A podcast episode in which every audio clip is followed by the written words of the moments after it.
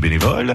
Euh, nous prenons la direction de Luxeuil. Un jour, un bénévole avec le département des Landes à vos côtés au quotidien. Bonjour, je m'appelle euh, Anthony Bessa. Je suis bénévole actif de l'association CAPS qui a ouvert récemment il y a un an. Moi, mon rôle pour le moment euh, dans cette association, c'est euh, de séduire en fait les locaux et euh, les mairies pour permettre euh, de créer des événements et euh, justement apporter la culture au public et aux usagers de la région.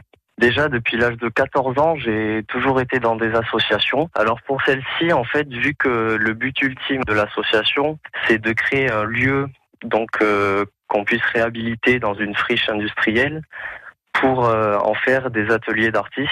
Et donc euh, je trouve que le, le challenge est assez important dans la région en fait là euh, des Landes et du Sud-Ouest parce que de l'art urbain, euh, on est en zone rurale, donc c'est un peu euh, c'est un peu euh, voilà contradictoire, mais ça me plaît ce challenge de ramener du coup l'art urbain en zone rurale et surtout euh, de parler aux mairies pour essayer de récupérer un endroit abandonné et en faire en fait un lieu convivial où on pourrait créer euh, avec plusieurs personnes.